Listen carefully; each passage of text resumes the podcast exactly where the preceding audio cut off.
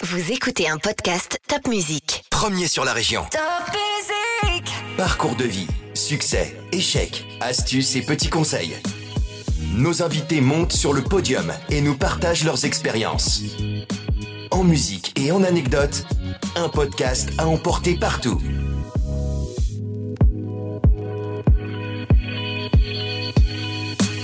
Ce qui est fascinant dans notre métier, c'est de préparer l'inconnu en fait. Alors il est certain qu'on nous appelle rarement quand tout va bien. On effectuera nos missions euh, quoi qu'il arrive. Un feu en 30 secondes, on l'éteint euh, avec un verre d'eau. Une minute après, il faut un extincteur. Et deux minutes après, il faut un camion incendie. Sur le podium, j'ai la grande chance de recevoir un homme courageux dont le métier fait rêver les enfants. Il s'appelle Valentin. Il s'est engagé comme sapeur-pompier à 23 ans. Aujourd'hui officier, il nous raconte son quotidien et les missions qui l'ont marqué. Courage et dévouement est la devise des sapeurs-pompiers, un engagement que ces hommes mettent en pratique en toutes circonstances. Toujours prêts à faire face, les sapeurs-pompiers sont des hommes hors du commun qui forcent l'admiration. Alors Valentin, devenir pompier, c'était vraiment un rêve d'enfant? Bonjour Caroline.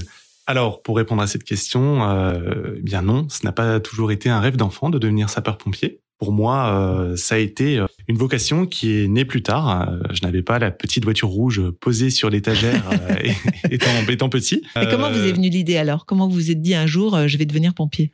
Alors, c'est une carrière qu'on embrasse par conviction. C'est la volonté de, de servir. C'est la volonté euh, d'exercer euh, des gestes techniques. euh, Mais ça, vous avec le savez équipe. pas au départ. Qu'est-ce qui vous faisait rêver? Qu'est-ce qui vous Oh, attirait? On le sait pas, mais quand on commence à s'intéresser à ce, ce métier, on s'aperçoit vite que en fait, on est au service de la population en mettant en œuvre des, euh, des techniques et des outils qui sont assez euh, spécifiques.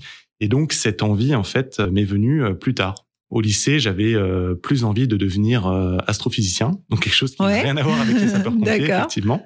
Et le sport, l'activité physique m'ont plu euh, dès le plus jeune âge. J'ai très vite su que je, je voudrais faire un métier euh, qui associerait compétences, un certain niveau de compétences scientifiques et activité physique. D'accord. Donc l'activité physique, c'est important dans le dans le métier de sapeur-pompier? Ah bien sûr, oui, oui, euh, c'est une euh, partie intégrante euh, de notre profession. On doit être en bonne forme tout le temps, toute Ouais. l'année, et ce pendant plusieurs années euh, d'exercice. Alors donc quand vous êtes au lycée, vous, vous vous choisissez quoi comme comme étude finalement? Alors quand je suis au lycée, euh, se pose un dilemme entre tout ce qui est euh, études scientifiques et l'activité physique. Et donc du coup, j'ai choisi de faire des études supérieures en sciences et techniques des activités physiques et sportives en STAPS à l'université de Strasbourg, Ok. qui étude qui à la fois allié euh, compétences scientifiques et activité physique. D'accord. Mais donc au départ, pas forcément pour être sapeur-pompier. Non, alors j'avais une petite idée derrière la tête à l'époque déjà, euh, mais ces études euh, cochaient beaucoup de cases en fait à l'époque sur mes choix et mes aspirations. Et donc il y avait quoi comme euh, orientation possible à ce moment-là dans votre tête Dans- quand vous faisiez vos études Ouais, ouais. Oui, bien, en général, on fait STAPS pour euh, soit devenir prof de sport, soit kiné, soit ça dépend. Il y a plusieurs filières en fait dans dans le ce cursus euh, post-bac et notamment euh, celui de devenir euh, officier de sapeur-pompier. Donc c'est ce que je visais aussi à l'époque, D'accord. c'était de, de, de passer le concours d'officier de sapeur-pompier après l'obtention de, de ma licence en STAPS. Alors sapeur-pompier, euh, c'est aussi cette idée de effectivement de servir, de sauver. Euh, Il y a un côté très humaniste. Euh, vous l'aviez déjà euh, petit ça ou ça s'est développé lorsque vous êtes rentré chez les sapeurs-pompiers? Parce que on prend quand même à son compte une grande partie du malheur de la population et puis tous les jours on se remet en selle pour aller sauver des gens? Enfin, Oui, c'est comme ça que je le vois. Alors, je, je pense que le, la vocation de, de servir, l'altruisme, l'esprit d'équipe, euh, l'engagement sont des valeurs partagées par tous les sapeurs-pompiers, hein, c'est sûr. Et alors, de là à dire que je l'avais tout petit, ça, je je saurais pas trop faire de rétro- rétrospective sur euh, sur cet aspect-là de ma jeunesse. Néanmoins, euh, oui, je pense qu'effectivement, ce sont des valeurs euh, auxquelles euh, j'adhérais et euh, qui m'ont fait choisir cette voie, tout à fait. C'est ça. Vous auriez pu être Ouais. infirmier. Il, il fallait le côté physique. C'est vrai qu'il y a un, il y a un haut niveau de technicité aussi hein, dans, les, dans les gestes et dans les, le matériel. Euh, néanmoins, c'est le côté terrain aussi qui, Ouais. m'a- qui m'intéressait. Le côté, euh, euh, voilà, lorsque les pompiers interviennent, eh bien, c'est que euh, euh, plus grand monde derrière euh, peut intervenir. On appelle les pompiers en dernier recours. Ah, en dernier recours, je pensais qu'on appelait les, les, pompiers en premier, euh, en premier en fait. Ah non, parce que notre nos missions sont le, le, le secours et l'assistance d'urgence, et on insiste bien là-dessus. Et donc toutes les situations qui peuvent se régler euh, soit par nous-mêmes, soit via d'autres professionnels, comme par exemple un serrurier ou une une société de traitement contre les nids de guêpes. Il y a des professionnels pour ça, mais par contre, nous, c'est vraiment l'urgence et euh, le dernier recours. D'accord. Mais euh, bon, j'aurais envie de dire que lorsqu'on a un souci, mon chat est dans un arbre, hein, c'est toujours les images d'épinal. euh, ben, finalement, j'appelle les pompiers. On a l'impression que les pompiers, c'est ceux qui vont nous aider à tout dans la vie.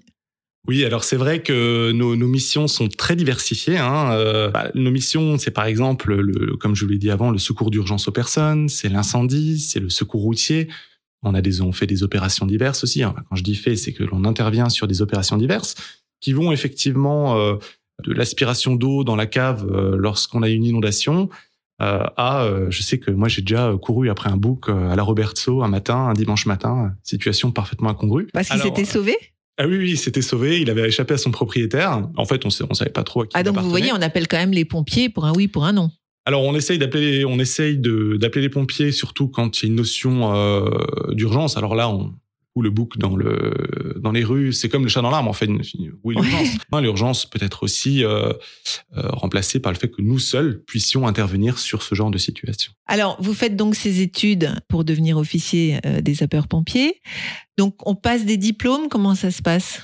Lorsqu'on vous faites des concours, comment comment comment on devient sapeur-pompier? Alors il faut savoir qu'avant de devenir sapeur-pompier professionnel, pendant mes études de STAPS, je me suis engagé comme sapeur-pompier volontaire. J'ai contracté un engagement citoyen en devenant sapeur-pompier volontaire euh, dans ma commune. Et c'est aussi ce qui m'a donné envie euh, d'embrasser cette carrière de sapeur-pompier professionnel plus tard. Et avant de devenir officier, je suis, j'ai passé le concours d'homme durant de sapeur-pompier euh, professionnel donc, à la suite de ma licence en STAPS. Je suis resté euh, huit ans sapeur-pompier. Donc homme durant, ça veut dire quoi? Homme durant, ce sont les, les, les, hommes de terrain qui vont intervenir sur toutes les missions euh, qu'on a citées précédemment, donc le secours d'urgence aux personnes, l'incendie, les opérations diverses. Donc là, c'est vraiment, vraiment dans action. les camions sur le terrain. Action. c'est ça. Ok. Action, mais qui ne dispense pas d'un haut niveau de formation et de technicité. Hein, oui, bien sûr. Il y a une musique qui vous rappelle un peu cette époque euh, de, de, de concours d'études euh, avant d'embrasser cette carrière? La période, euh, pendant la période lycée, Ellie Goulding.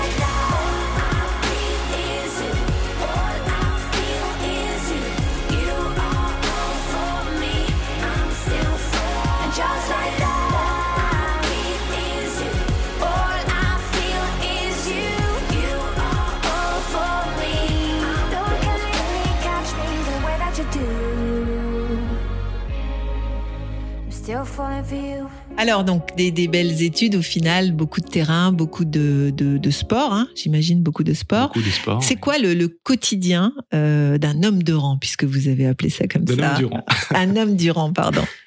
Alors euh, nous, euh, les, les, les sapeurs-pompiers professionnels, donc nous sommes en caserne, nous sommes de garde en, en, en caserne, en centre d'incendie et de secours, et donc on a des jours des types. On a des journées types qui débutent par la vérification du matériel pour être bien sûr que tout le matériel soit prêt euh, à l'intervention dès que l'on prend son poste. Ça, c'est une des choses les, les, plus importantes. Quand bien même on sait que les collègues d'avant ont réintégré, ont reconditionné tout le matériel, c'est important pour nous de nous-mêmes le vérifier, de façon à être certain des capacités. Le, la caserne, c'est H24 c'est H24, oui, oui. C'est H24, tout comme le, les services des sapeurs-pompiers, euh, 365 jours par an, H24, que ce soit un 25 décembre, un 14 juillet, on sera toujours euh, prêt à partir en intervention. Donc vous dormez là-bas, vous mangez là-bas, enfin vous vivez là-bas. on vit là-bas, tout là simplement. Et alors, euh, alors à Strasbourg, notre euh, régime de travail est ce qu'on appelle du 24-48. Donc on est 24 heures de garde en centre d'incendie et de secours, en caserne, et 48 heures de repos. Et parfois, il nous faut ces 48 heures pour récupérer d'une garde très intense pendant laquelle on n'a pas pu se reposer ou on a eu des interventions très physiques. Très intenses physiques, physiques et émotionnelles, j'imagine. Et émotionnelles, bien sûr. Ouais. Oui, oui, oui, bien sûr. Donc, pour terminer sur le emploi du temps au quotidien, on fait des vérifications, on a du, de l'activité physique, du sport programmé, nous avons aussi des Donc des entraînements. des entraînements, tout à fait, qui vont de la course à pied, du footing de euh, 10-12 km jusqu'à l'entraînement vraiment spécialisé à manipuler euh, des lances, à travailler avec euh, nos, nos combinaisons de feu, nos voilà, nos appareils respiratoires, nos bouteilles d'oxygène, nos, nos bouteilles d'air comprimé qu'on a sur le dos. Ça pèse combien un- une tenue? Alors, elles se sont allégées au cours du temps. Avant, on avait les, les cuirs qui étaient assez euh, volumineux et lourds. Euh, néanmoins, aujourd'hui, un équipement complet pour aller sur incendie, on l'estime à peu près une dizaine de kilos. Euh, sachant que derrière, on a aussi tout le matériel d'extinction, les tuyaux, les lances, les outils pour casser des portes, Ouais. les échelles, euh, voilà, tout, tout ce matériel qui alourdit euh, les, les intervenants.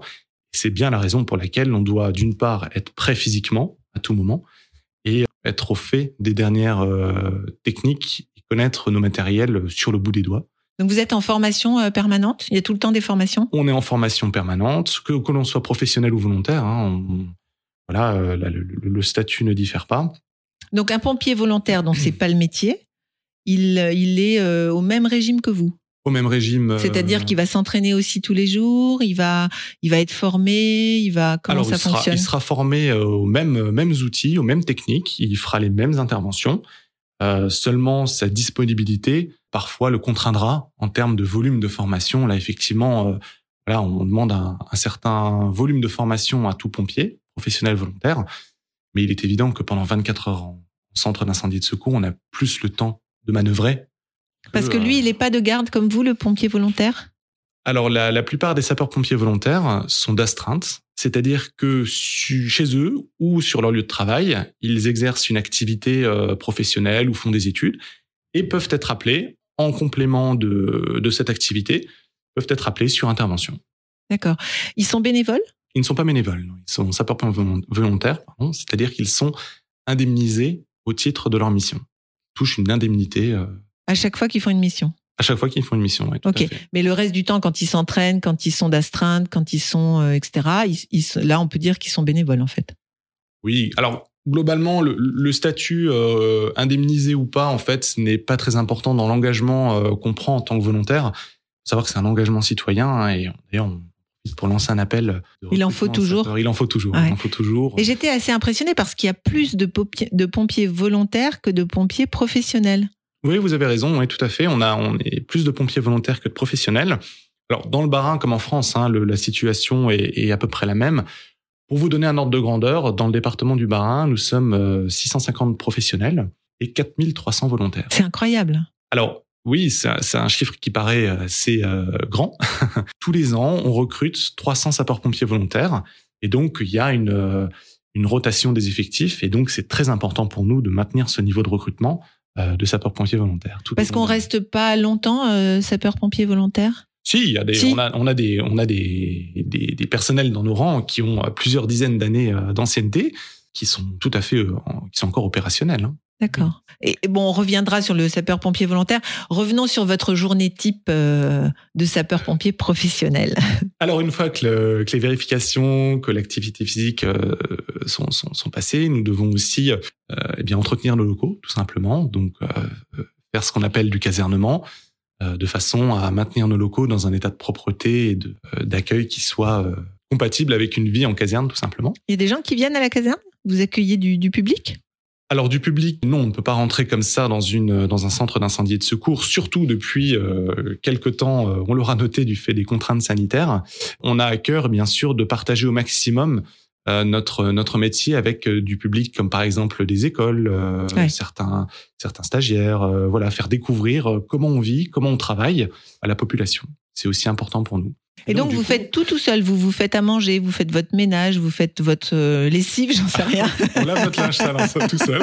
Non, non, non, non. Oui, on, on fait tout tout seul. Euh, alors, euh, bien sûr, on a, on a, on bénéficie de, de services support, tout ce qui est maintenance des engins, tout ce qui est euh, certains nettoyages des locaux assez spécifiques, certaines euh, tâches administratives, euh, voilà, les ressources humaines, tout ça, ça c'est, ce sont d'autres gens qui le font. La garantie de propreté et de bon fonctionnement du centre est assurée par les sapeurs-pompiers. D'accord. Et donc alors, ça sonne, il y a la sirène, hein, on imagine Ouais. ça, on voit ça Ouais, dans les films. c'est comme ça que ça fonctionne. C'est comme ça que ça fonctionne. Et là, qu'est-ce qui se passe? Ah bah alors là, déjà, faut savoir qui part, qui part sur intervention. Ah, mais ça, vous l'avez décidé euh, avant, Oui, j'imagine. oui, oui, oui. Tout ça, c'est, réparti avant. On réalise ce qu'on appelle la répartition de la garde, c'est-à-dire qu'on on affecte sur un engin euh, les personnels euh, désignés. Alors, il y, y a ceux qui conduisent, il y a ceux qui, etc. Ça, c'est désigné à l'avance? C'est désigné à l'avance. Alors on tourne hein, euh, en fonction des Tout qualifications. le monde est capable de faire toutes les tâches? Tout le monde n'est pas capable de faire toutes les tâches. Par exemple, quelqu'un qui vient de rentrer euh, comme sapeur-pompier ne sera pas conducteur de la grande échelle, par exemple. Il faut quand même un certain niveau d'expérience et de technicité et de connaissances, et certains stages aussi, hein, bien sûr, pour accéder à ces fonctions. Voilà, la répartition euh, de garde se fait sur cette base de compétences et de, de, tours, en fait, ce qu'on appelle les tours. Et donc, du coup, quand ça sonne, eh, déjà, euh, il faut savoir ce sur quoi on part, si c'est un secours d'urgence aux personnes, si c'est un incendie, une opération diverse, ou une opération spécialisée d'ailleurs, prendre le maximum de renseignements à la caserne au départ, parce que c'est souvent là qu'on gagne du temps aussi. Hein. Et ensuite, eh bien, on s'habille pendant ce temps-là, on se prépare. Dans la tête, on est déjà dans l'intervention. Et après, on y va, euh, c'est parti, on, on allume le gyro, on sort les engins et on va sur les lieux d'intervention. Et donc, vous avez un timing à respecter pour être prêt? Il y a, il y a une espèce de de- d'organisation, de de- de- d'entraînement pour que ça aille vite? On essaye d'être le plus rapide possible. On va pas donner de temps puisque effectivement il n'y a pas de temps qui est inscrit, qui est incri- inscrit euh, sur le marbre, mais de toute façon on sera euh, toujours le plus rapide possible, que l'on soit prêt en tenue, que l'on soit sous la douche ou que l'on soit euh, en train de faire du sport. On aura cette même rapidité pour sortir nos engins. C'est vraiment une priorité pour nous de toujours rester. Donc, ça sonne, vous lâchez tout. Ah oui, oui. La fourchette, la douche, euh, les Ah, mais- haltères et hop, Même si vous sautez dans bien, votre euh, euh, combinaison, c'est ça? Même si on cuisine très bien et que c'est parfois dur de lâcher la fourchette. non, non, mais bien sûr, oui. L'intervention est, est toujours quelque chose à laquelle la disponibilité opérationnelle est toujours quelque chose à laquelle on veille, quelque chose à laquelle on met en priorité par-dessus tout le reste. Le sport, bien sûr, bien entendu. On lâche tout et on y va. On lâche tout, on y va. Ah oui. Toujours dans. euh, alors c'est pas de la précipitation, attention. Hein. On sait ce qu'on fait, on est entraîné pour ça, on est formé pour ça. Parfois, il faut euh, passer la deuxième.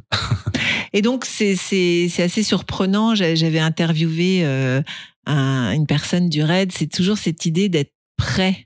C'est-à-dire de s'entraîner au cas où. C'est-à-dire que vous vous entraînez pas comme un athlète avec un objectif de, de, de faire, euh, je sais pas, un record ou euh, quelque chose comme ça, mais au cas où on m'appelle, je dois être prêt. Donc, c'est un entretien physique euh, permanent?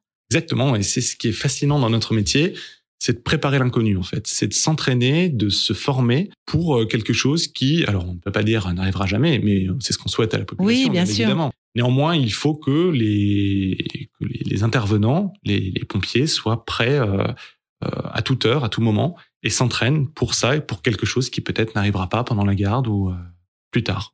Ouais, c'est ça qui est fou, c'est qu'il Ouais. faut quand même euh, mentalement euh, se dire que voilà, je fais quelque chose au cas où. On n'a pas d'échéance, mais on a un, Parce que peut-être vous n'avez pas envie d'aller courir, il fait froid, peut-être que, euh, je ne sais pas moi, euh, on n'est pas toujours motivé. Qu'est-ce qui fait que vous restez motivé, que vous restez en forme, que vous restez toujours sur le qui-vive?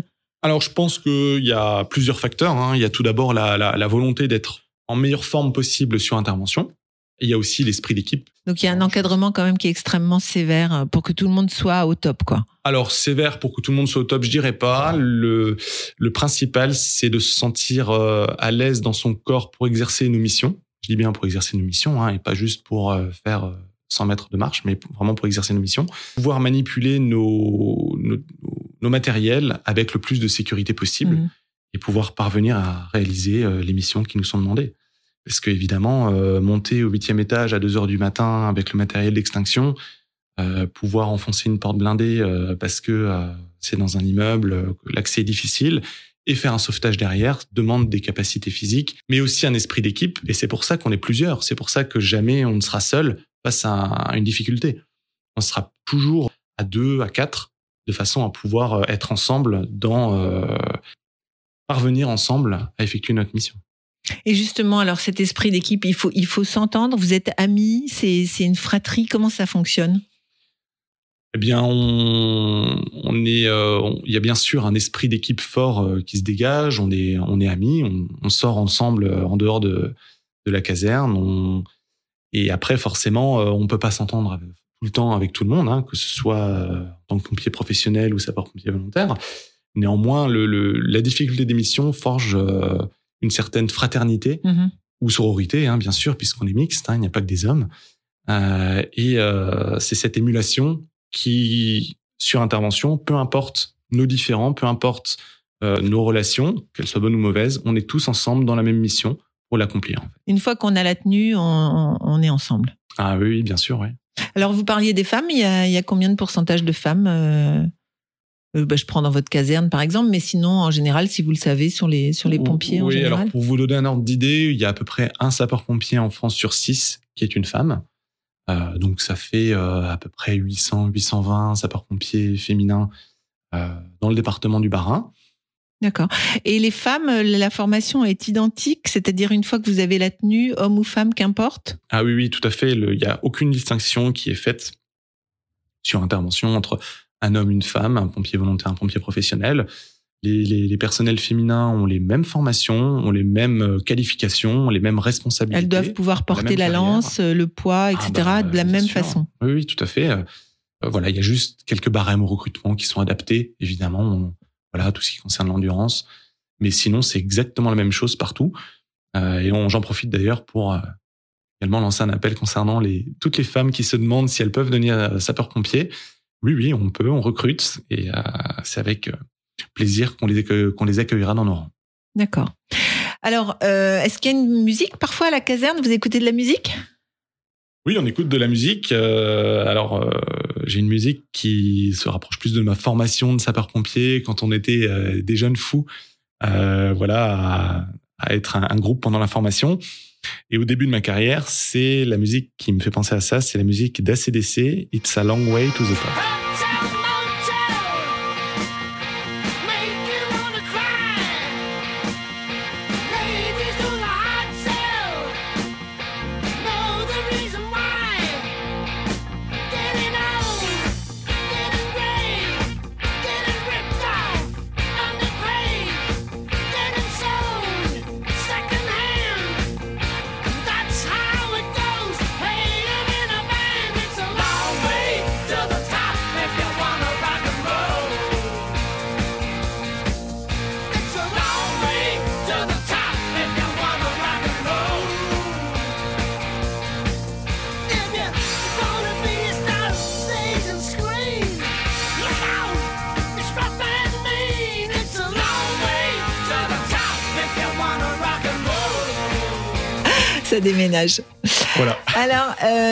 Racontez-moi un petit peu euh, quand vous justement cette confiance, cette euh, cette euh, cette fraternité, ce besoin des autres. Est-ce que c'est pas compliqué quand il y a des pompiers volontaires et des pompiers professionnels? Comment vous vous mélangez? Parce que vous les connaissez pas forcément les pompiers volontaires. Oui, oui, non, bien sûr. Et puis même lorsque on intervient sur des grosses opérations avec d'autres d'autres personnes, d'autres casernes, on, on se connaît pas forcément Mm. euh, tout à fait. Mais ça, si vous voulez, il y a, il y a sur intervention encore une fois, on a un objectif, une mission. Et là, il y a plus de statut, de, de connaissance, de qui compte. C'est on est tous là pour la même mission, on l'exerce du mieux possible et on sera toujours là pour aider un collègue dans la difficulté. D'accord. Alors, dites-moi également, dans, vous avez des, des, comment dire, des particularités, des spécialités? Il y a les plongeurs, il y a les, je sais pas, quelles sont les spécialités chez les pompiers? Alors, sans, sans faire une liste exhaustive des, des spécialités qu'on a, en gros, on a tout ce qui est spécialité de risque chimique, spécialisé euh, dans tout ce qui est accident technologique, industriel, risque chimique, risque radiologique. Nous avons le- les plongeurs, comme vous l'avez dit, tout à fait. On a le, le- la spécialité de feu de forêt. Mhm. On a la spécialité de le grimpe, ce qu'on appelle le grimpe, le groupe de recherche et d'intervention en milieu périlleux. C'est quoi le grimpe alors? Tout ce qui est intervention en hauteur, Ah, ok. ou voilà en excavation où en fait le, le, le milieu, euh, la hauteur du milieu fait que nos matériels classiques euh, arrivent au bout de leurs possibilités. Donc c'est presque des des- alpinistes alors? C'est les bons grimpeurs, oui, Ouais. c'est sûr, c'est sûr. D'accord.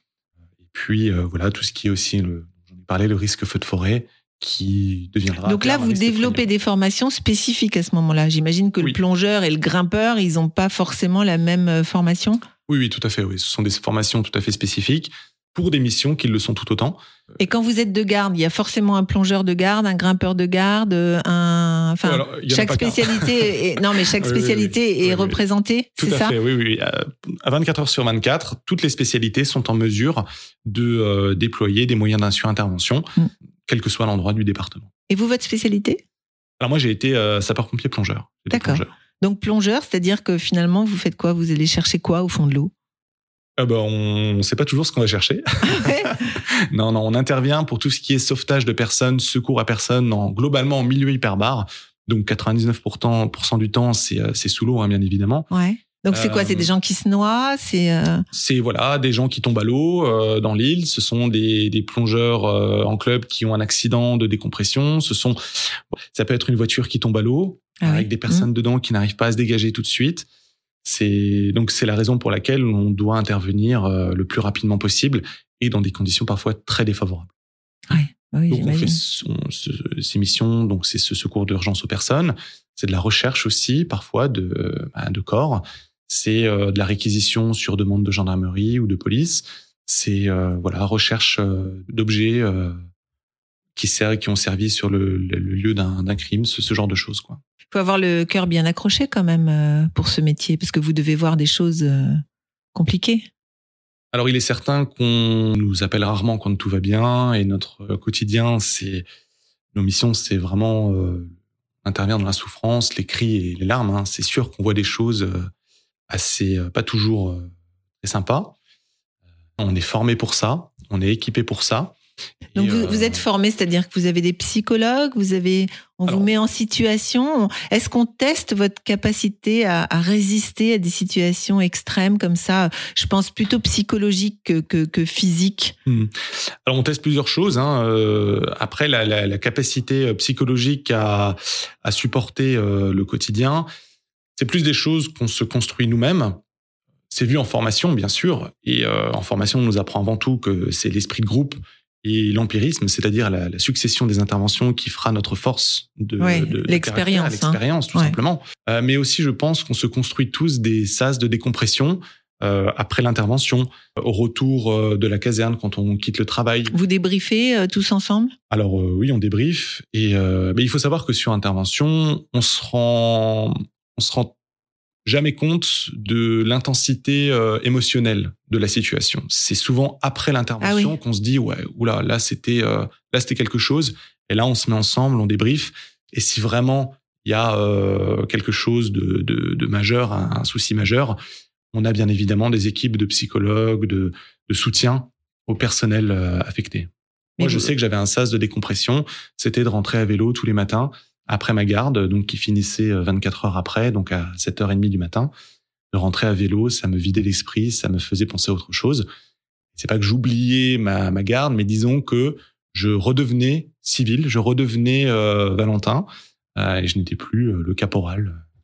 Et on arrive à vraiment redevenir civil, c'est-à-dire si maintenant vous êtes à vélo, vous rentrez chez vous et vous voyez, euh, j'en sais rien, un accident, un enfant qui tombe ou n'importe, vous redevenez pompier? Ah oui, bien sûr. euh, le, le- le- D'ailleurs, à ce propos, euh, il, il faut pas attendre d'être pompier pour aider euh, quelqu'un qui tombe dans la rue. Hein. Là, c'est c'est un petit message que, je souhaite passer. Si on veut être citoyen, c'est aussi aider le petit papy à traverser la rue. C'est aussi bah, voir quand quelqu'un tombe ou fait un malaise, euh, bah, c'est de, voir ce qui se passe. C'est ça, c'est un geste citoyen que l'on soit pompier ou non. Je suis d'accord, mais vous, c'est votre métier. Est-ce que vous arrivez à enlever euh, le, le- la panoplie euh, vraiment quand vous êtes en dehors euh, de la caserne? On aura peut-être un regard différent sur certaines situations, bien sûr, plus, plus professionnel, on va dire, enfin plus, euh, voilà, plus aguerri. C'est sûr, vu que c'est notre métier ou notre activité, on sera, on, on- je trouve qu'on arrive assez bien à faire la part des choses entre le métier et la vie euh, privée. et la vie privée oui. Et donc sur votre vélo, vous écoutez une petite musique parfois? Tout à fait. Alors, euh, alors il y en a plein qui me viennent. Il y avait euh, bah, Puccini, Muse, Villagers, mais j'ai retenu euh, Coldplay, Midnight. Donc ça, ça vous aide à, à changer euh, un petit peu de changer votre euh, votre esprit et à revenir dans une vie euh, plus, Plus normale. normale, on va dire.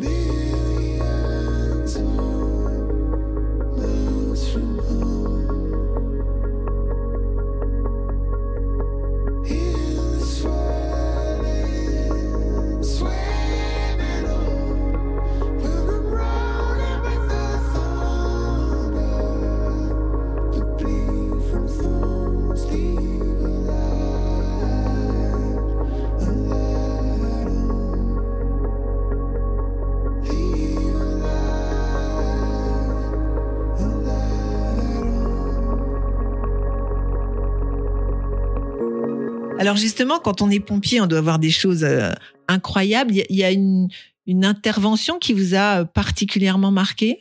Vous pourriez nous partager? Alors euh, oui, oui, il y a une intervention. Ou plusieurs, euh, hein. Oui, oui. Alors il y a, comme je l'ai dit avant, c'est sûr qu'on voit du sang, des larmes et de la souffrance. On a l'impression que la- c'est de pire en pire. Comment vous diriez depuis que vous êtes rentré Alors de pire en pire, ça je ne sais pas. Euh, je sais que 75%, trois interventions sur quatre sont du secours à personne, secours ou assistance à personne. Après, sur l'augmentation, la diminution ou l'évolution des chiffres, ça, je ne pourrais pas me prononcer. Néanmoins, euh, Mais vous, votre a- impression euh, depuis le temps que vous, que vous exercez, ben on, qu'est-ce qui a changé dans la société? On porte assistance, euh, de plus en plus assistance aux personnes. Alors après, est-ce que les gens appellent plus les pompiers? Donc aux personnes, ça veut dire quoi? Ça veut dire il y a des gens, des gens dans la rue démunis, euh, des violences euh, conjugales, c'est quoi? Oui, assistance à c'est- aussi des accidents, c'est aussi euh, Accidents mais- aussi médicaux peut-être? Voilà, médicaux ou accidents de la, de la, accidents domestiques aussi. Hein. il y en a- Quelqu'un qui s'est brûlé ou brûlé ou qui, qui voilà, qui s'est pris une charge sur les doigts, qui a la main cassée, enfin ce genre de choses. Après, Ouais, donc sur il va le- quand même appeler plutôt le pompier que le SAMU. Il faut savoir qu'en France, on a une, ce qu'on appelle une triangulation des secours, c'est-à-dire que quel que soit le service que vous appelez, euh, SAMU, pompier, eh bien ce sera toujours, il y aura toujours quelqu'un qui viendra et ce sera en fonction, en gros, des disponibilités de chaque service où on vous enverra le, le, service le plus adapté, quoi. Alors après, quant à mon impression, euh, voilà, globale sur la société, moi je ne pourrais pas euh, me prononcer. On, on met tout en œuvre, nos matériels et nos personnels, pour répondre euh, au plus juste aux attentes de la société. Non, mais est-ce que vous avez l'impression que vous êtes plus souvent appelé Est-ce qu'il y, a- y plus de détresse sociale aujourd'hui? Enfin, vous voyez bien évoluer la société, vous, vous devez vous rendre compte. Oui, après, euh, c'est tendanciel. C'est tendanciel. Il y a des fois où on est souvent appelé et des fois où on sera moins sollicité. On ne peut pas établir de règle générale. D'accord, ok. Et donc, euh, une intervention qui vous a marqué? Une intervention qui m'a marqué, c'était un, alors c'était un feu de, d'appartement euh, au début en pleine nuit, donc dans, pendant lequel on a eu du mal à accéder dans, dans l'appartement et où il a fallu faire un, un sauvetage, une personne qui était retranchée dans sa chambre et que l'on a pu euh, secourir et extraire euh, grâce, euh, voilà, à nos techniques et à, euh, à notre volonté aussi. Et pourquoi ça vous a marqué? Bah, ça nous a, ça m'a marqué parce que euh, malgré le, le, le, le- le côté un petit peu euh, typique des sapeurs-pompiers, donc voir un incendie avec des flammes qui sortent des fenêtres euh, et une situation qui était, qui paraissait très très compliquée quant aux chances de survie de la personne à l'intérieur, eh ben on a quand même pu, euh, voilà, la sortir, l'extraire. Elle a pu, elle est quand même passée à l'hôpital euh, derrière pour un contrôle, mais néanmoins elle s'en est sortie et c'est le plus important pour nous. Donc c'est, c'est vraiment euh, grâce au travail d'équipe, grâce à la formation, grâce à l'entraînement. Il y a de l'adrénaline à ce moment-là? Ah, complètement, oui, oui, oui bien C'est sûr. ça qui vous fait avancer? Oui, lorsque le, on parlait avant du bip euh, qui sonnait et de l'alerte qui sonnait, là, euh, on a, on devient tout à fait, euh, on arrête tout ce qu'on fait et on devient, on est très concentré sur ce qu'on fait, sur l'intervention qui arrive et euh, l'adrénaline, la concentration vont de pair avec euh, la réussite de la mission complètement. Mais alors, en tant que plongeur, vous êtes quand même sur des actions comme ça de, de feu? Il y a moins de feu. non, non, non, non, non, non, on fait beaucoup moins de feu sous l'eau. Néanmoins, euh, mais ça peut arriver. Certains métaux, euh, non, non, mais après, euh, c'est sûr qu'en tant que plongeur, on a d'autres missions, mais il faut savoir que les spécialités chez les sapeurs-pompiers sont cumulatives à la, aux, aux missions de base, en fait, aux missions courantes. C'est-à-dire qu'elles sont pas substitutives. Donc le vont- feu, c'est une mission courante, par exemple? Voilà, tout ce qui est secours d'urgence aux personnes, tout ce qui est incendie, opérations diverses, ce sont des missions courantes. Et les missions de spécialité sont en plus de nos missions courantes. Ouais, d'accord. C'est bien la raison pour laquelle on exige une formation spécifique. Donc là, ça s'est bien terminé? Là, ça s'est bien terminé. Mais j'imagine que c'est pas toujours le cas? Non. Et comment vous réagissez alors? Eh bien, c'est là où, euh, où l'expérience, le, le, le- la fraternité, le, la formation, l'abnégation aussi font que ben, on, on va jusqu'au bout de notre mission. Et euh, c'est derrière, après, après la, après la réalisation de la mission, qu'on se dit là, bon, effectivement, il y a une issue plus dramatique que ce qu'on aurait espéré. Effectivement.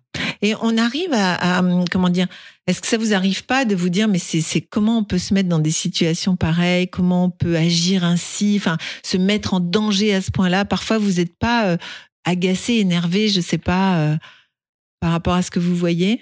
Alors, nous, on n'est pas là pour juger de la situation. euh, on ne jugera jamais une situation. On, est, on sera toujours là pour effectuer notre Mais comment mission. vous arrivez à ça?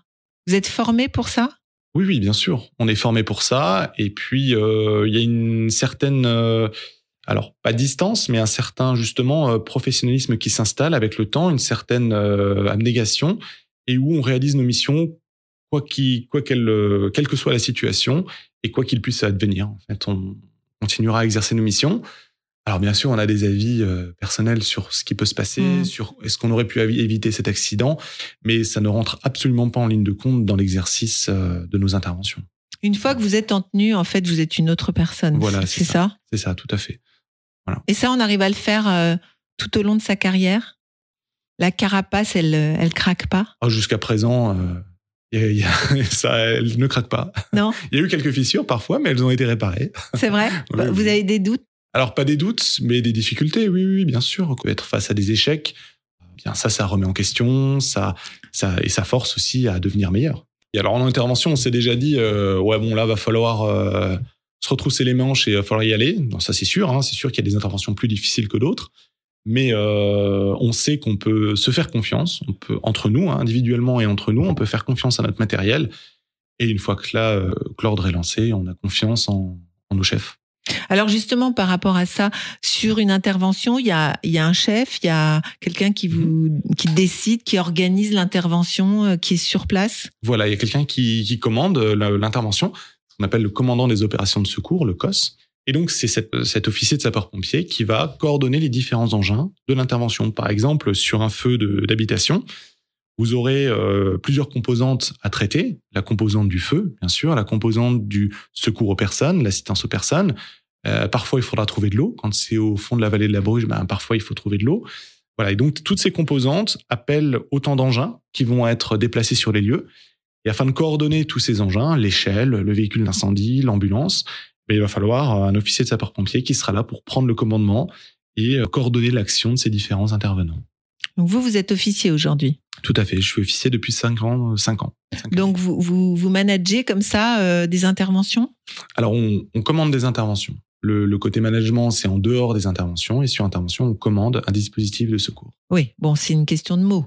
C'est-à-dire que vous, mais- voilà, vous Voilà. allez organiser euh, donc sur place euh, tous- les effectifs, euh, toutes les actions. euh, s'il faut appeler la police, s'il faut appeler euh, le SAMU, si etc. Oui, oui, c'est vous qui allez tout orchestrer en fait. fait, Vous êtes voilà. chef d'orchestre de l'intervention. Voilà, tout C'est à ça fait. Oui, oui, oui. Et à savoir qu'on travaille, donc ça, c'est le, l'intervention, c'est la finalité, mais en amont, euh, on a euh, le, le- le centre de traitement de l'alerte, hein, les, les, les personnes qui répondent au 18, qui elles aussi anticipent ce qui peut se passer sur un accident de la route, sur un incendie dans une maison, et qui euh, prévoient les moyens, euh, les moyens nécessaires sur intervention, et qui anticipent euh, bien en amont. Donc avant, elle a déjà prévu cette personne-là, Voilà. combien de véhicules, combien Voilà. d'hommes, etc. Exactement. S'il faut des, des véhicules spécifiques, par exemple pour le risque chimique, s'il faut les plongeurs, eh bien c'est cette personne au décroché, ce qu'on appelle le décroché du 18, qui en fonction des informations données par la plan va organiser le départ euh, des sapeurs-pompiers, des moyens de secours et prévenir également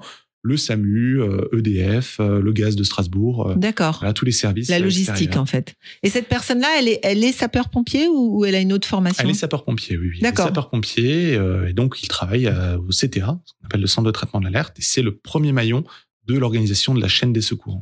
Donc ça, c'est hyper important, Ah, c'est fondamental. fondamental. Ouais. Donc ça, c'est des gens que vous connaissez, vous les connaissez?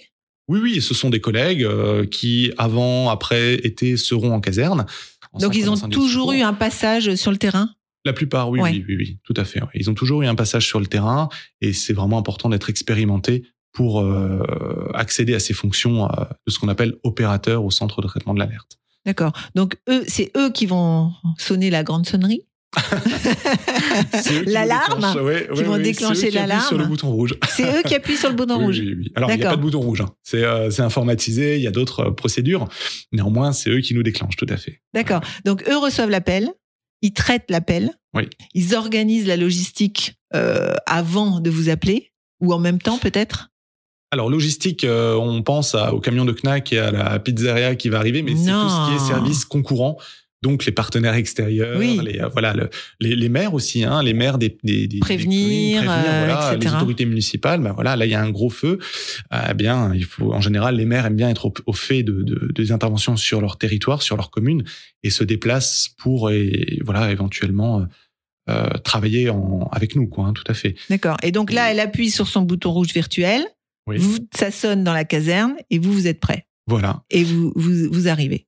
Et on arrive, c'est aussi simple que ça. Et j'en profite d'ailleurs pour rappeler les, numéros euh, indispensables à connaître hein, pour les secours. Donc le 18, ça tout le monde connaît, ce sont les sapeurs-pompiers. Le 17, la police. Le 15, le SAMU. Et donc en Europe, il y a le 112, qui est un numéro d'urgence également, euh, qui permettra de joindre les, services euh, d'urgence.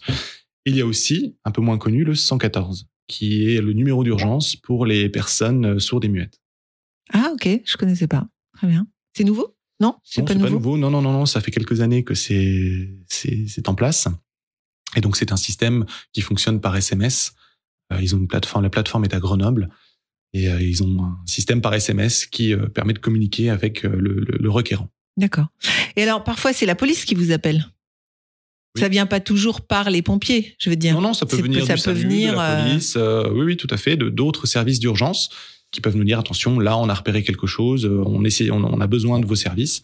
Et donc, on se déplace au même titre que si c'était quelqu'un, euh, une personne lambda qui nous appelait. D'accord. Alors, vous aviez euh, également été sur l'attentat de Strasbourg.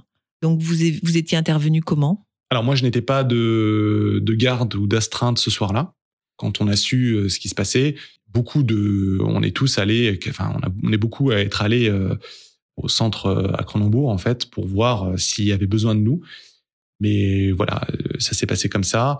On a eu euh, beaucoup de monde sur le terrain, on a eu beaucoup et on ça a été euh, l'occasion de mettre en application nos procédures. On avait travaillé en amont et donc ça a été oui, une soirée assez dont on se souvient Ouais, j'imagine. à titre individu, enfin à titre privé comme à titre. Donc, même quand on n'est pas de garde, même quand on est en repos, on est quand même toujours engagé, quoi. Oui, je pense que c'est ce qui caractérise aussi l'engagement quand on est sapeur-pompier, volontaire ou professionnel, c'est que on a avant tout le, le- la volonté et le- l'envie de, de servir, de, de porter assistance et de d'être là quand il y a besoin de nous. Et du coup, dans ce genre de situation, on se pose pas la question de savoir si on doit y être ou pas, on y va On et y va. on verra après. Ouais, ouais. Alors attention, hein, encore une fois, c'est pas de la précipitation ou de la de l'inconscience, c'est juste que de dire moi j'ai des enfin j'ai des capacités, on peut Je suis avoir besoin de préparé moi, pour, ouais. Je suis prêt, je suis là et s'il y a besoin, euh, on intervient. Ouais. Il n'y a pas un moment donné où, où on se fatigue, on en a assez de, de, de ça, d'être toujours au service des autres, et puis de voir que ben on entend beaucoup euh, de pompiers caillassés, de pompiers qui se font agresser. euh, Comment on réagit par rapport à ça? Alors cette lassitude, moi je peux pas en parler trop parce que ça m'est pas encore arrivé. Notre métier est très diversifié et permet de voir euh, des situ tellement de situations différentes que C'est le plus beau métier du monde pour vous? Bah oui, puisque je le fais. non, non, non, non. Enfin, il y a, il y a d'autres très beaux métiers, attention, et tout aussi utiles. Hein. C'est, euh, mais néanmoins, oui, oui, c'est un métier dans lequel je me sens pleinement épanoui, pour lequel il y a un résultat tangible et quantifiable, et c'est ce qui est aussi important. Quant aux agressions envers les sapeurs-pompiers, c'est sûr qu'on reçoit pas que des dessins euh, des classes, d'élèves, Mhm. hein, c'est sûr. On reçoit aussi parfois d'autres choses. Ah, vous Euh, recevez parfois des lettres d'injures non, non, non, non. Mais Ah. des, quand il y a des dessins d'enfants ou des lettres de rés- remerciement, ça, ça, ça nous fait extrêmement plaisir et ça valorise le travail qu'on fait euh, tout au long de l'année. et C'est, c'est extrêmement euh, gratifiant pour nous. Hmm. Euh, néanmoins, lorsqu'on est victime d'agression, euh, que ce soit ponctuel ou organisé, euh, là, c'est clair que nous, on comprend pas. On comprend pas comment on peut s'en prendre ainsi aux sapeurs-pompiers, alors qu'on est là pour porter assistance Bah à oui. la population. Mhm. Par contre, ce que je peux vous dire, c'est qu'on condamne fermement ces incivilités et qu'on dépose systématiquement plainte envers les, les gens, les, les auteurs des agressions, que en général, euh, c'est assez sévère. Comme Parce que vous, vous êtes toujours gentils, les pompiers. Vous mettez pas de PV, vous arrêtez pas les gens. non, non, non, non, non, on met pas de PV, on n'arrête pas les gens. Euh, Donc il n'y aurait pas vraiment de on- raison de, de vous détester. Non, non, non, bien sûr que non. Mais je pense que fondamentalement, peu de gens nous détestent. Voilà, de, de manière générale, on répond aux agressions par euh, voilà, le- la condamnation systématique, mais sur place, on, il faut savoir qu'on sera toujours là pour faire nos missions et qu'on Donc vous restez de marbre, quoi qu'il arrive. on effectuera nos missions euh, quoi qu'il arrive. Tout à fait. C'est ça qui est impressionnant, je trouve. C'est, même si c'est une situation que, qui vous semble complètement incroyable, sur laquelle finalement vous vous dites qu'ils ont, ils ont qu'à se débrouiller, j'en sais rien. Peut-être Hmm. qu'on Mm. on ressent ça, j'en sais rien, mais non. Alors, il y a bien sûr, on ira jusqu'au bout s'il le faut. Il y a, euh, en cas de danger grave et imminent, pour la santé des intervenants, pour la sécurité des intervenants, des situations où il faut qu'on rende compte et qu'on effectue ce qu'on appelle un repli opérationnel. C'est-à-dire qu'il se peut qu'un détail de l'intervention ait échappé euh, justement au, au chef de l'intervention. Et donc du coup là, c'est aux équipiers, à chacun, à chaque intervenant de dire attention, là il y a un élément qui est euh, très, enfin, très dangereux, qui met en péril ma vie. Donc à ce moment-là, on prend les décisions d'intervention les plus adéquates. Ouais, c'est ça. Ouais, ouais. Donc là, à ce moment-là, vous pouvez faire demi-tour. Voilà, là à ce moment-là, on peut Si faire demi-tour. C'est une question de balance bénéfice-risque entre Ouais. euh, est-ce que euh, s'il faut sauver une vie, là, euh, c'est clair qu'on se posera pas de questions. Par contre, euh, si c'est pour sauver un canapé, bon, voilà, c'est sûr. C'est pour ça que vous avez changé votre devise, c'est courage et dévouement plutôt que sauver ou périr. Alors, on a changé pas pour tout le monde. euh, il me semble que c'est toujours la, la devise de la brigade des sapeurs-pompiers de Paris, pompiers militaires. hein. Oui, alors ça, vous, vous m'expliquerez aussi la différence entre le pompier euh, militaire et vous, vous n'êtes pas militaire. Non, non, nous ne sommes pas militaires, nous sommes des pompiers professionnels civils. Et donc, du coup, le, le- le- on a changé de, de devise il y a quelques années maintenant. Euh, Aujourd'hui, notre devise est courage et dévouement. Courage, puisque pour affronter nos missions au quotidien, pour exercer euh, des interventions particulières. Puis dévouement concernant toute la préparation autour de l'intervention, le temps que ça prend, l'investissement que ça nécessite. Cette vie, en fait, à, à tourner vers euh, notre, notre profession ou notre activité de sapeur-pompier volontaire. Alors, quant aux différents statuts, justement, euh, en France, Donc les militaires, c'est sauver ou périr, euh, il me semble que la brigade a gardé cette, euh, cette devise. Cette devise ouais. Euh, quant à leur statut, donc euh, leur, leur statut est militaire. hein. Euh, Donc ça, c'est les de- pompiers de Paris et de Marseille. Paris hein. et de Marseille, voilà. Euh, il y a aussi des pompiers militaires de la sécurité civile, des unités euh, de, de, de sécurité civile. Ils sont à peu près 13 000 en France. Il y a ensuite les sapeurs-pompiers professionnels, donc comme moi, qui exerçons leur métier euh, et embauchés euh, par euh, le service d'incendie et de secours au niveau territorial. On est environ 40, 41 000 en France. Et enfin, les sapeurs-pompiers volontaires qui exercent leur activité en plus de leurs études ou de leur profession. Et il y a à peu près 200 000 sapeurs-pompiers volontaires en France. Et il y a aussi des sapeurs-pompiers privés qui sont beaucoup moins nombreux, mais qui sont par exemple dans les services, euh, dans les zones aéroportuaires, dans les aéroports Ah ouais. ou dans certaines industries, euh, voilà, très spécifiques. Donc là, ils sont employés par l'entreprise, Voilà, mais ils ont une formation de ça? Exactement. Ils ont des missions d'incendie, de secours à personne, Ouais. mais au sein de la structure. C'est ça. Qu'est-ce que vous donneriez comme conseil à un jeune euh, qui aurait envie, euh, parce que bon, c'est toujours un métier qui fait rêver les enfants, hein, donc qui aurait envie de, de devenir. euh, Alors c'est marrant parce que j'ai lu que c'était toujours un métier qui faisait rêver les enfants, et pour autant vous me dites que vous recrutez, donc ça veut dire qu'il y a, il y a moins de gens qui s'engagent aujourd'hui? Non, je dirais pas ça. Il n'y a pas de moins de gens qui s'engagent. Néanmoins, on a, on veille à maintenir des effectifs stables et à maintenir un nombre de personnes en activité qui soit compatible avec. Il y a euh, un nos âge d'ailleurs, il y a un âge limite? 16 ans. 16 ans. C'est l'âge Alors pour rentrer et pour sortir? Ah bah pour sortir, non, c'est l'âge de la retraite. euh, c'est Ah 60. donc bah à 64 ans, on va peut-être pas grimper au dixième étage? Euh, alors l'âge exact de la retraite, ça dépend des compensations qu'on a. Euh, moi, je sais que par exemple avec la plongée, on a des, des trimestres en moins, voilà, donc c'est compensé. Mais globalement, euh, la progressivité des missions fait en sorte que, passé un certain âge, on n'est plus euh, porte-lance. On ne va plus. euh, D'accord, donc il y a des actions qu'on fait plus en fonction de l'âge. Voilà, on devient euh, chef d'agrès, ce qu'on appelle, c'est la personne qui va commander un véhicule. Donc les, les missions ne seront plus les mêmes. Ce sera déjà du commandement Hmm. et de la, un peu d'avoir un peu de recul sur l'intervention. Donc un jeune, vous, vous lui conseilleriez quoi? Qui veut devenir pompier? Qu'est-ce qu'il faut avoir comme capacité, comme comme caractère Est-ce qu'il y a est-ce qu'il y a des, des choses spécifiques? Pour devenir sapeur-pompier, ce que je donnerais comme conseil, c'est déjà euh, de bien se renseigner avant sur ce qu'on fait, sur comment on est organisé. Il faut être euh, évidemment motivé, disponible. Il faut aimer l'action, être en bonne forme euh, physique, euh, et il faut avoir l'esprit d'équipe et avoir la volonté de se mettre au service de- des autres pour des missions d'urgence. Voilà Donc il y a, y un côté comment euh, très altruiste au départ. euh, Alors c'est un engagement citoyen, c'est sûr. Non, mais ça, on, on le Mais devient. Mais, je veux dire, au départ, quand on, quand rêve de se dire, tiens, je voudrais être pompier, est-ce que ce sont des gens qui, d'abord, ont l'amour des autres, ont, ont peut-être euh, cette envie d'aider toujours, de, de soutenir Alors, Comment, vous, toujours, comment vous, vous détectez chez un jeune que ben, il fera un bon pompier? Eh bien c'est quelqu'un qui a envie de, de mettre ses compétences qu'il n'a ou qu'il acquérira plus tard hein, Mhm. euh, au service de la population. Et c'est quelqu'un qui aura, euh, permettez-moi l'expression, la, la tête sur les épaules, qui saura ce qu'il fait et qui surtout aura anticipé ce qu'il verra sur intervention. Parce qu'une fois qu'on est opérationnel, on est euh, lâché sur euh, toutes les interventions.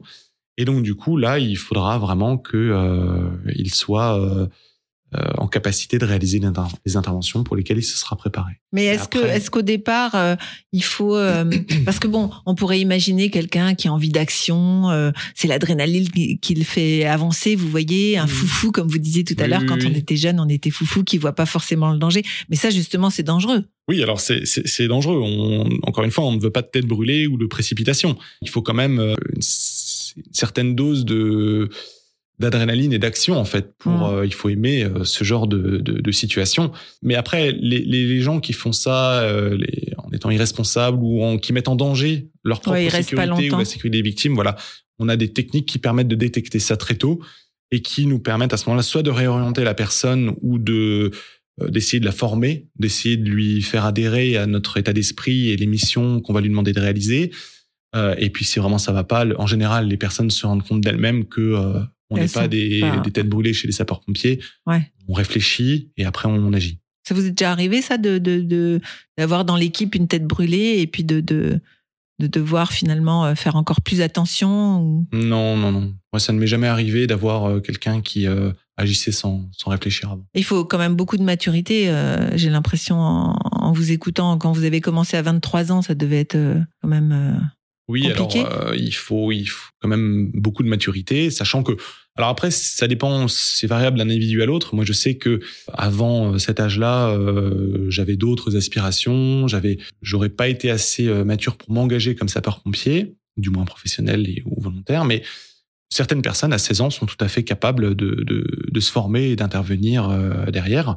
Alors, on a des formations hein, qui préparent à ça avant 16 ans, de 12 ans à 16 ans. Ah oui, c'est euh, très très jeune. ouais. Alors, c'est très jeune, mais ils partent pas sur intervention. Oui. Par contre, ils se familiarisent avec nos matériels, avec nos, notre organisation, notre formation, notre, euh, notre fonctionnement. Euh, donc, de 12 à 16 ans, c'est ce qu'on appelle les jeunes sapeurs-pompiers. Ils sont environ 800 dans le, dans le département du Bas-Rhin. Et à 16 ans, on peut contracter ou non un engagement de sapeur-pompier volontaire. C'est sûr que ça paraît jeune comme ça. On est bien formé, on est encadré et on essaye quand même d'avoir une certaine progressivité dans les missions qu'on nous donne Mhm. et notamment sur le terrain où on sera beaucoup plus attentif à des jeunes recrues que à des gens expérimentés et on sera vraiment euh, c'est là où, où l'esprit d'équipe et où le groupe prend tout son, son sens. Oui, parce que à 12 ans, euh, on peut peut-être voir des choses qui sont traumatisantes. Bah, à 12 ans, on les voit pas. hein. Mais à 16 ans même. Bah, à 16 ans, oui, oui, oui, c'est sûr, c'est sûr.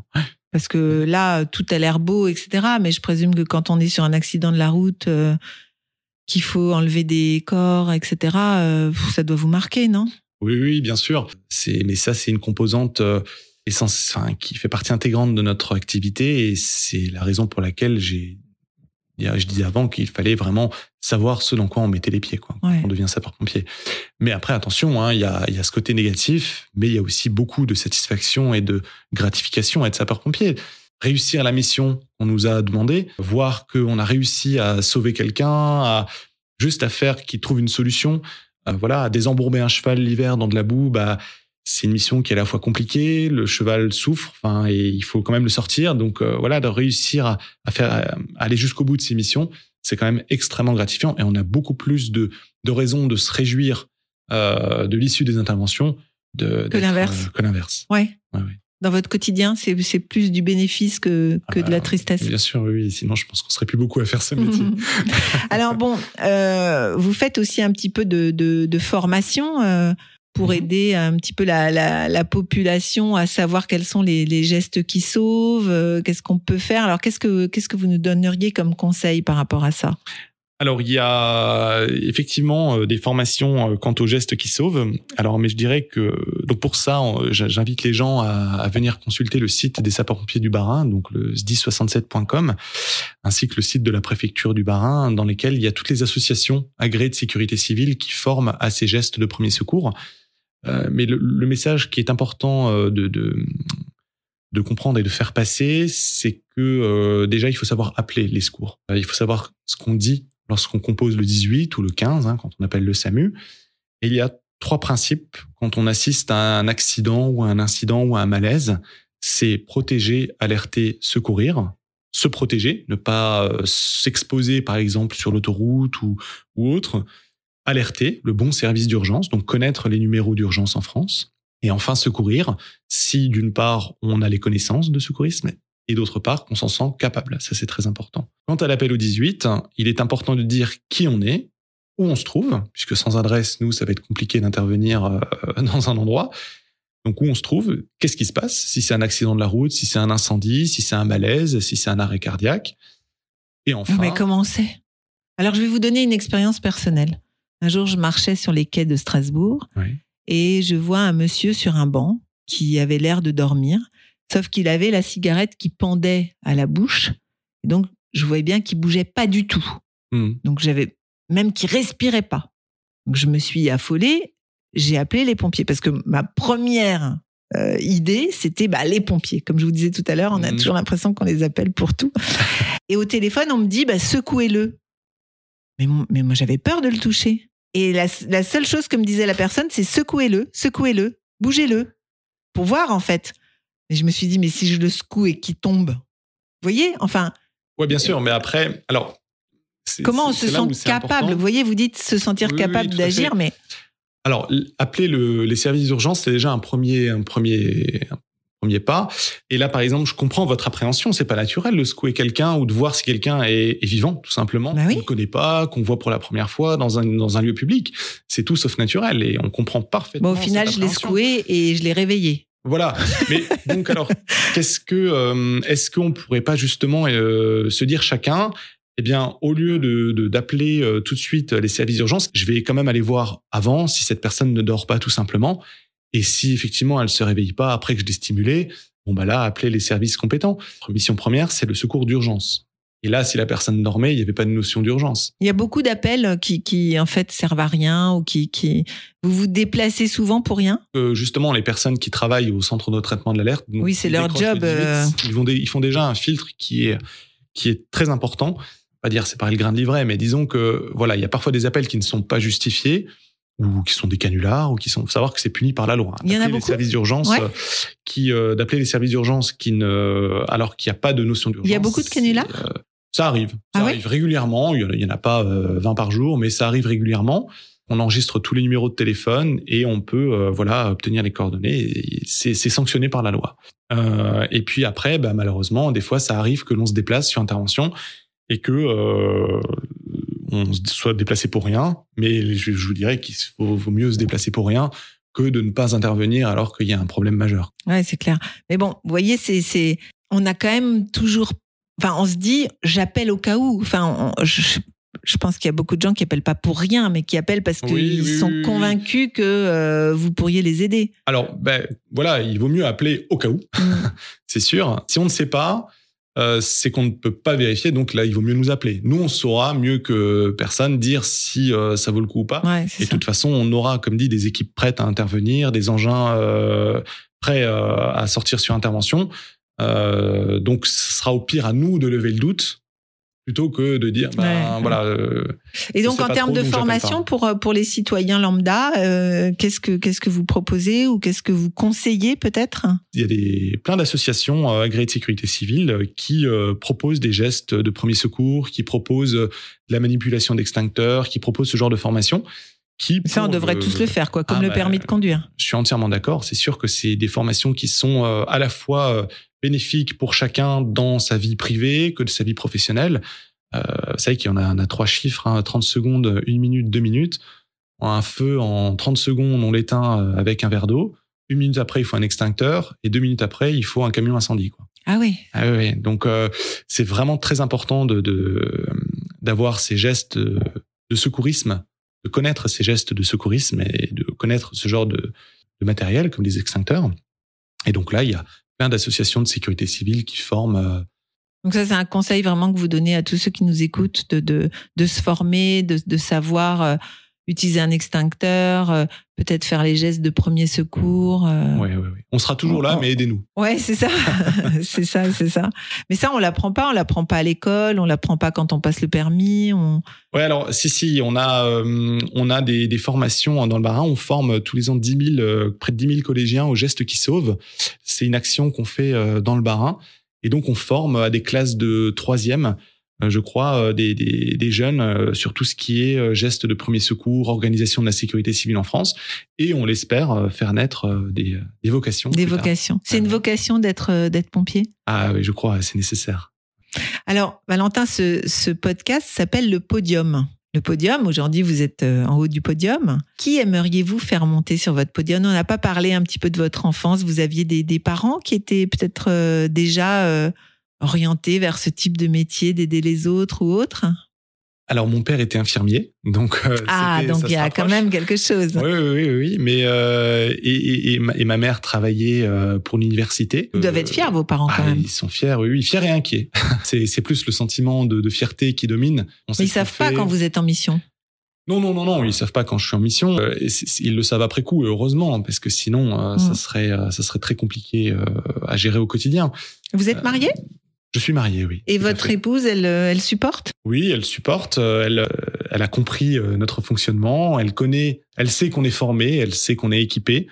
Enfin, elle doit quand même pas vraiment bien dormir quand elle sait que vous êtes. euh, Non, c'est sûr. En action. C'est sûr. Et euh, c'est pour ça que sur le podium, je souhaitais euh, faire monter. J'aurais les, les compagnes et compagnons de tous les sapeurs-pompiers euh, euh, du Bas-Rhin et de France.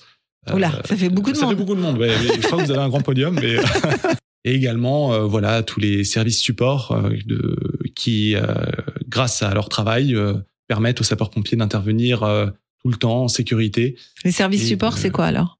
C'est tout ce qui est service euh, de maintenance, les gens qui vérifient les engins et qui sans qui on ne pourrait pas exercer nos missions. Tout Oui, de c'est une chaîne de solidarité hein, C'est une chaîne de autour de tout ça. Et chacun doit se faire confiance pour euh, qu'au moment où ben, on soit sûr que ça. tout est en ordre, que tout fonctionne, qu'il n'y a pas un trou dans la, dans Dans la la- lance. Exact, ouais, ou dans la lance, ou dans le tuyau, pour le coup. dans le tuyau.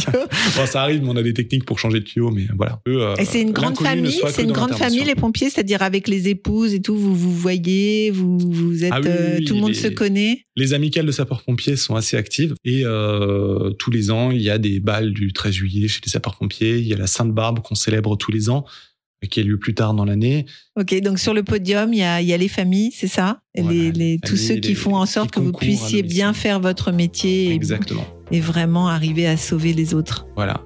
Merci beaucoup, Valentin. Je vous en prie. Merci beaucoup, c'était de